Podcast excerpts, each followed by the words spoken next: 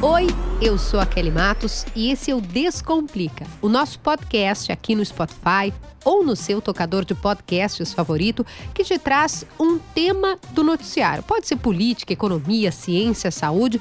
A regra é uma só. É de um jeito fácil, descomplicado mesmo.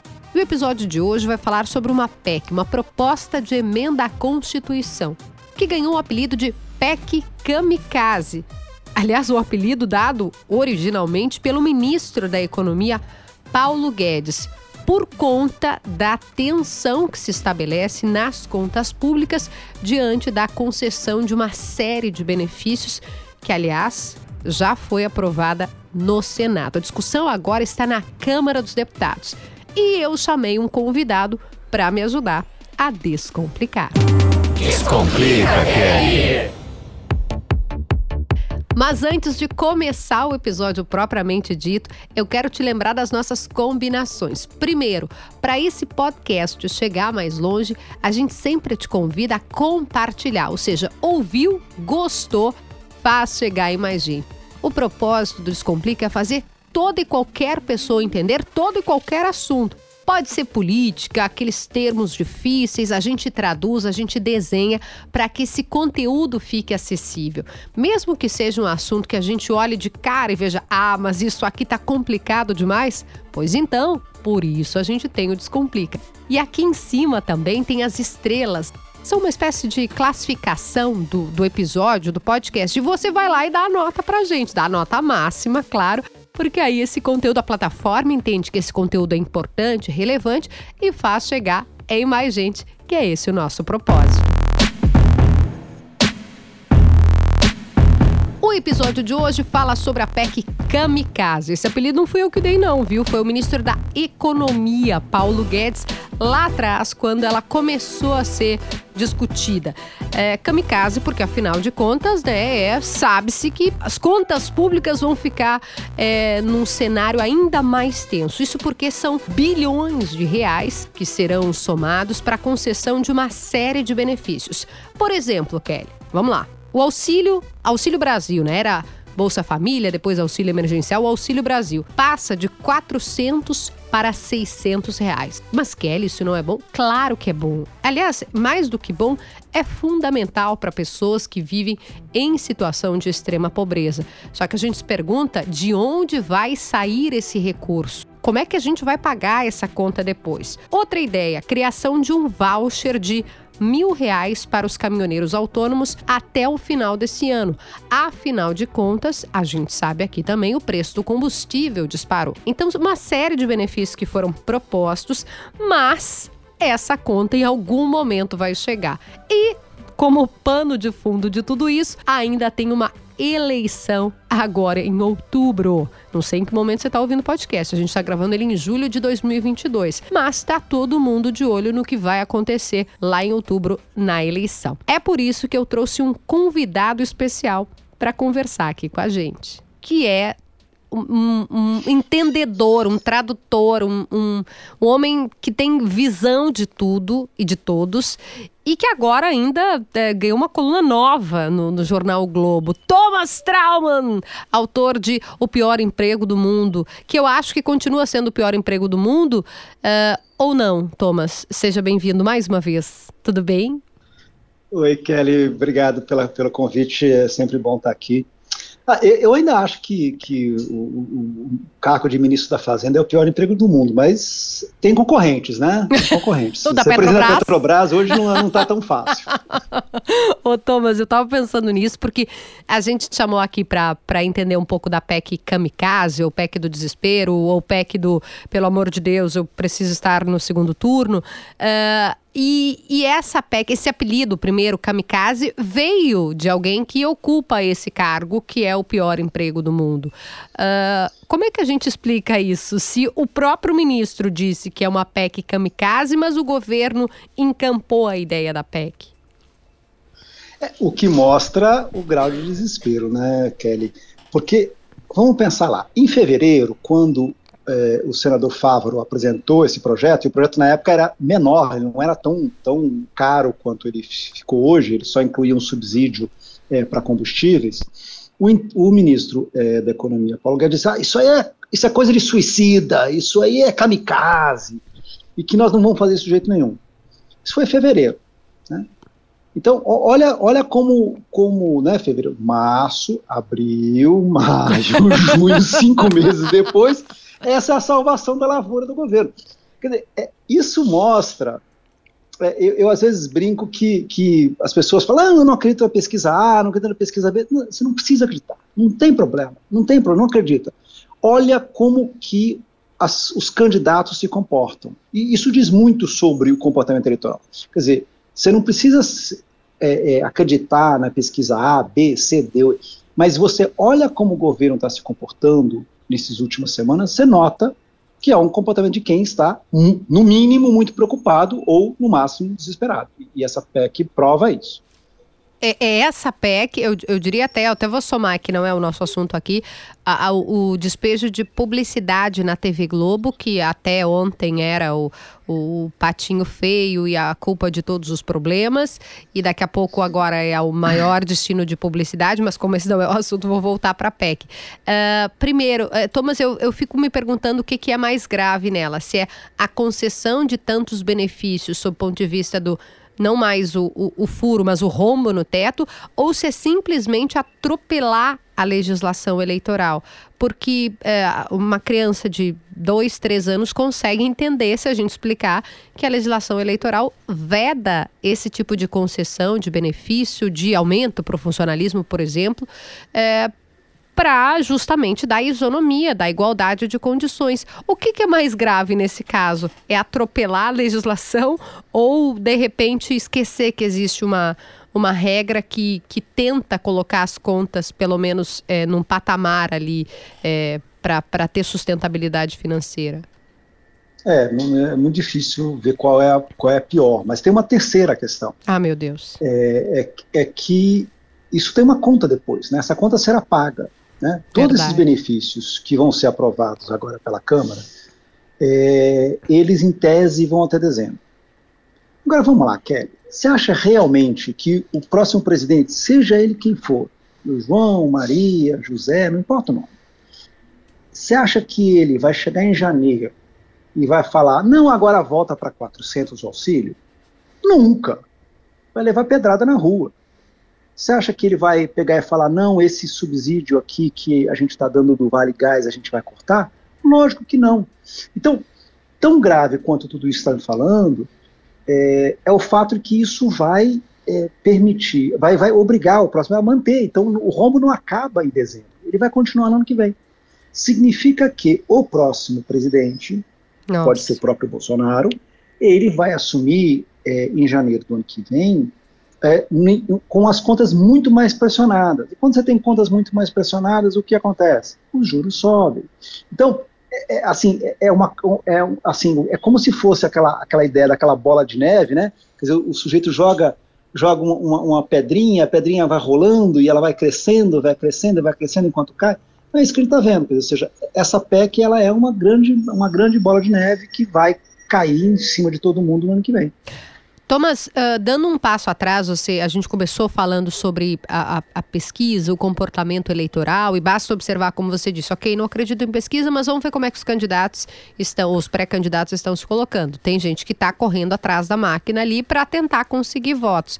Uh, fica uh, absolutamente claro que há uma intenção é, do governo para fazer com que é, camadas específicas, setores específicos, né? Porque você não está concedendo simplesmente para todo mundo, mas tem é, caminhoneiro, tem a população vulnerável ali que era do Bolsa e agora é do auxílio, tem até agora a possibilidade de Vale Uber, né? Que vai entrar também. Então, são camadas da, da sociedade. Uh, se o governo faz isso de forma tão clara, por que, que a oposição vem junto? Aí é uma questão. É, quem é que é capaz, numa situação que nós estamos é, tão crítica como a gente está hoje, em que uh, a economia tá, tá tão, tá, não, ainda não está rodando, onde você tem é, uma inflação que está a 12, quase 12% ao ano, quem é capaz de negar um aumento para pessoas estão miseráveis? Aí, aí, assim, quer dizer, o governo foi esperto nisso, quer dizer, jogou, hum. a oposição não teria coragem de pegar e dizer, porque daí sabia que o governo ia jogar. Primeiro que ia ser aprovado de qualquer forma. Né, havia já um, uma, uma, tendência de aprovação. E segundo, daí a oposição ia ficar com a pecha de que eles eram contra os pobres. Então, é, é, é hipocrisia? É hipocrisia. É, mas no momento que isso, esse é o tipo de, de bondade é, que o mais, o mais provável, Kelly, era que alguém pegasse e propusesse 800, em vez de alguém pegasse e falasse, vamos manter em 400, entendeu?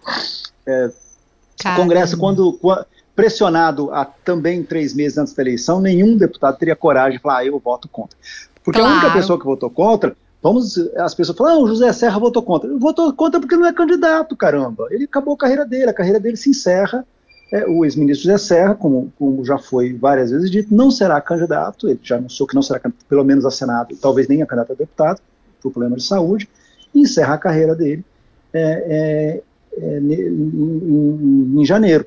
Portanto, é, ele, tem, digamos, tem a liberdade é, de, poder, de poder votar contra. É, ele não vai ter que responder para o eleitor lá, né, em, em, na, na, caminhada que ele fizer, em, que no caso não fará, né, para buscar Exatamente. votos, vai ter que responder por que, que ele tirou, por que, que ele não deixou o auxílio aumentar, enfim. Mas uhum. aí eu uhum. quero te fazer uma outra pergunta, porque eu já, eu busco entender um pouco da opinião de quem é beneficiado pelo, pelo auxílio. Né, que, uhum. que não é o meu caso, não é a minha, a minha realidade. Então, eu já ouvi de pessoas dizendo que ah, ele pode dar mil reais de auxílio que o meu voto não é dele. Há esse poder, Thomas, de, de convencimento, de, de transferência então, de voto? Eu acho que essa é a grande pergunta que, que a gente está se fazendo hoje, que é, essa semana saem duas pesquisas nacionais amanhã, uhum. é, uma da Quest e outra do Poder Data, é, e eu suponho que elas já vão dar talvez uma, mas a gente só vai ver isso, isso é muito importante as pessoas entenderem não é uma relação direta. Eu fiz uma análise em relação a quando, quando teve o auxílio emergencial. O auxílio emergencial, como todo mundo se lembra, foi é, aprovado pelo Congresso em abril de 2020, logo no início da pandemia, e começou a ser distribuído mais ou menos em abril, mas de verdade, em maio e de mais de verdade, assim, quer dizer, ou seja, aquela confusão, lembra das filas ah, na sim. caixa, Nossa, etc, etc, muito confuso, mas em junho já estava sendo distribuído é, para é, mais de 60 milhões de brasileiros estavam recebendo o auxílio de 600 reais é, em, em, é, é, em, junho de em junho de 20, né, na pandemia. De, é, 2020. 2020 isso. A questão toda é, aquele momento o governo ainda ainda era impopular. Isso quer dizer, Exato. não foi uma relação, não foi uma relação tão direta. Eu acho que isso que é importante as pessoas entenderem. Não é uma coisa que deu dinheiro, o cara fala, ah, agora que deu dinheiro, eu vou mudar de ideia. Não, não é assim. Ah. É, é, assim, o, o, governo, o governo, à época, eu peguei aqui uma, uma pesquisa daquele, daquela época, só para vocês uh, entenderem, é, 58% dos brasileiros em junho de 2020 desaprovavam o governo, e 33 aprovavam. Tá bom. Ele só começou a empatar em outubro, quando ficou 48 a 47 a favor, a favor do governo. De junho, então, julho, de, agosto, setembro. De junho até outubro. Quatro, cinco. Hum, junho, cinco julho, meses. É, né? cinco Não, meses. a gente tem que pensar que começou, você paga em abril. Então, quatro a cinco meses para ter um efeito de das pessoas pegarem e mudarem suas opiniões ah. né, em relação ao governo. Então, imaginar que é, esse dinheiro começa a ser distribuído em agosto. Então vai ter duas parcelas, agosto e setembro. E já em outubro, no dia 2 de outubro, no primeiro turno, as pessoas já vão ter, quer dizer, milhões de pessoas já vão ter mudado sua opinião sobre o governo, me parece um pouco é, de um otimismo, sabe? Eu acho que, logicamente, eu tenho certeza que muita gente vai mudar de ideia, eu, eu, mas dizer que vai ser assim, tipo, sabe, aquela relação direta, não sei. Eu Já que, que as coisas é. são, demoram um pouco mais. É mais difícil. E tem uma outra, tem uma outra questão. 600 reais em abril de abril, maio, junho de 2020 valeu muito mais do que 600 reais hoje. Né? É, compravam muito mais coisas. Todo mundo está vivendo é, a inflação de preços de alimentos. Então, é, também imaginar não é, não, não é, é, é, seria também otimismo imaginar que vai ter o mesmo impacto quando você tem, é, quando assim, em termos de, de, de reais, enquanto que você comprava com 600 reais em, em, no, em 2020 quando você compra hoje, dois anos depois, óbvio, você compra muito menos, aí dependendo, dependendo do, do do produto você compra 20% a menos, dependendo do outro você compra 30% a menos. A inflação foi alta para vários produtos da cesta básica nesse meio tempo. Né? Nossa, para muitos, né? Leite, agora o da vez é o leite, né? É leite, tá é. 10, quase 10. Eu paguei 7 e pouco, já tô achando que eu paguei uma promoção, porque tá 10 reais em alguns lugares, mas é, café, ovo, o, tudo. O que, o que tá mais caro uh, aí em Porto Alegre, leite ou gasolina? Não, agora, agora, a gasolina começou a baixar. E aí, então, exatamente. Ah, ou seja, é, aí vem outra coisa, né? É bom que a gente está falando sobre isso. O governo está, de fato, apostando todas as fichas que tem. É, no uhum. caso do, da gasolina que começou a baixar, agora eu pensei que o leite está mais caro que a gasolina. Gente, Thomas, olha que grande provocação me fizeste. Gente do céu. Que tá mais caro que o diesel, inclusive. Mas enfim, voltando. Exatamente. É agora, volta para cá. O, a gasolina começou a baixar é, num esforço que o governo fez, inclusive para o ICMS baixar, né? Que é o imposto dos Exatamente. estados e municípios. E aí, uma chiadeira, uma gritaria de, de cada gestor estadual, municipal, enfim em algum momento essa conta vai estourar ou não? Daqui a pouco é vai, é que nem a CPMF que, ó, terminou e tá bem, vamos adiante. Vai estourar, e vai estourar em 2023. É, essa que é a questão toda. Quer dizer, isso aqui tem um, não é um saco sem fundo. Isso vai estourar a partir do, do ano que vem. Então, é, é isso que é, que é importante entender, porque há, aquela, aquela lógica, ah, os governos estaduais estão com mais dinheiro. Estão mais, com mais dinheiro é, é, por, em função que eles estavam com muito pouco, eles, eles sofreram muito com, com a pandemia e aí depois a, a economia começou a retomar e retomou num, num ritmo na, de recuperação. Uhum. Agora, 2023 é um ano normal. E aí vai faltar dinheiro para a escola, para. Vamos de novo, né? Escola, hospital, quer dizer, você vai ter. No, cobertura Sim, tudo é isso tem um custo, né? né? Não, e o cobertor é curto, não é assim, tipo, está sobrando dinheiro. Tem algum estado que está jogando, está tá fazendo contra, sei lá, construindo estádio. Não, nenhum estádio. Não, o Rio Grande do Sul agora conseguiu, agora entre aspas, né? Mas recentemente conseguiu começar a pagar os servidores em dia. Olha o nível então, do buraco. Então, exatamente, é isso que eu estou falando. Os estados estão, quer dizer, quando eles conseguem é, dinheiro, estão o quê? Pagando os seus, os seus servidores. Isso. Eles estão, é, no melhor dos casos, recuperando as estradas. Ainda é um, é, um, é um processo de recuperação. O Brasil passou, as pessoas esquecem, mas o Brasil passou é, a, a, crise econômica que a gente está tendo de dois, desde dois, 2015 para cá, assim, é coisa que a gente não teve desde os anos 80. Foi recessão, depois assim começou a recuperar, teve a, a, a dos caminhoneiros, depois teve a pandemia, quer dizer, é, é um período de vários governos diferentes, porém muito difícil, muito difícil. Não, não, ninguém está, sabe, ninguém está na, nadando em, em, felicidade. Então, imaginar que, assim, só que isso vai ah, jogar dinheiro para ganhar uma eleição é, é, pode dar certo? Não sei, eu acho, eu acho que não é o suficiente, mas mesmo que dê, vai ter uma conta 2023. Eu, e essa conta não vai ser baixa, não. Eu te ouvi no, no podcast O Assunto com a excelente, sempre maravilhosa Renata Lopretti. E aí você usou a, a, a expressão do Friedman, do, do, do, jogar dinheiro do helicóptero. É mais ou menos o que está acontecendo, né? É isso. É isso, é pegar dinheiro no helicóptero e jogar direto para as pessoas e ver o que acontece. O que, que dizia o Friedman no, no, no, famoso artigo dele? Que as pessoas, quer dizer, isso era uma forma de, eh, ele estava ali defendendo uma forma de reativar a economia americana no final dos anos 60, começo dos anos 70, que estava no processo de recessão. Joga dinheiro do helicóptero para as pessoas, as pessoas vão pegar esse dinheiro e vão gastar, e realmente isso é um fato. É, economicamente dizendo, a economia ela, ela ativa. A gente assistiu isso no Brasil várias vezes. Várias. É, é, é, no, quando o Bolsa Família, o Bolsa Família foi o motor de é, crescimento no Nordeste em 2006, 2007, assim como o Auxílio Brasil ajudou muita gente, é, o auxílio emergencial ajudou muita gente a sobreviver e pagar suas contas e, e mover o comércio é, em 2020, 2021. Então, é, a questão toda não é, o, ninguém está aqui discutindo se, que essas pessoas, lógico que 400 reais é pouco e, e, e a gente, e, essas pessoas estão em dificuldade, é, é, elas estão em dificuldade de arranjar emprego, não é essa a discussão. A discussão toda é, um, é, fazer isso apenas para ganhar eleição, e dois, uhum. isso vai ter, vai ter um custo lá na frente, que, que vai ser pago por toda a sociedade, não vai ser pago apenas por um grupo, entendeu? Ou seja, o, o, fato é o Brasil tem problemas financeiros graves. A gente, é, durante a campanha, as pessoas falam só de coisas boas, porém a situação brasileira é grave, não é grave de hoje, ela é grave faz muito tempo. É, e essa conta vai vir, essa conta vai vir em 2023. É, quem assumir vai pagar um, vai, vai enfrentar um preço muito alto para conseguir recolocar as contas públicas em dia.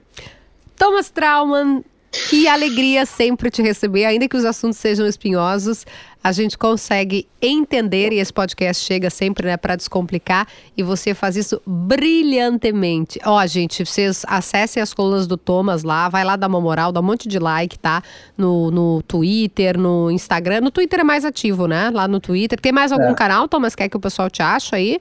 O Globo, não, não, né? É o Twitter, é o, é o principal mesmo. É no Twitter. Vai lá e enche ele de, de, estrelinha, coração, tudo, vai lá no Twitter. Já manda um pix, não, brincadeira, que a gente não tá distribuindo dinheiro também. Mas se puder, né, quem sabe. Thomas, querido, obrigada. Volte sempre aqui. É um prazer e uma alegria te ouvir, sempre. Eu que agradeço, Kelly. Obrigado pela, pela gentileza. Obrigada, Thomas Trauman. É jornalista, pesquisador da FGV, professor, colunista do Poder 360 da revista Veja e também agora, falei, né, do jornal O Globo. Autor do livro, recomendo fortemente, O Pior Emprego do Mundo e está lá no Twitter como Trauman, com dois N's no final.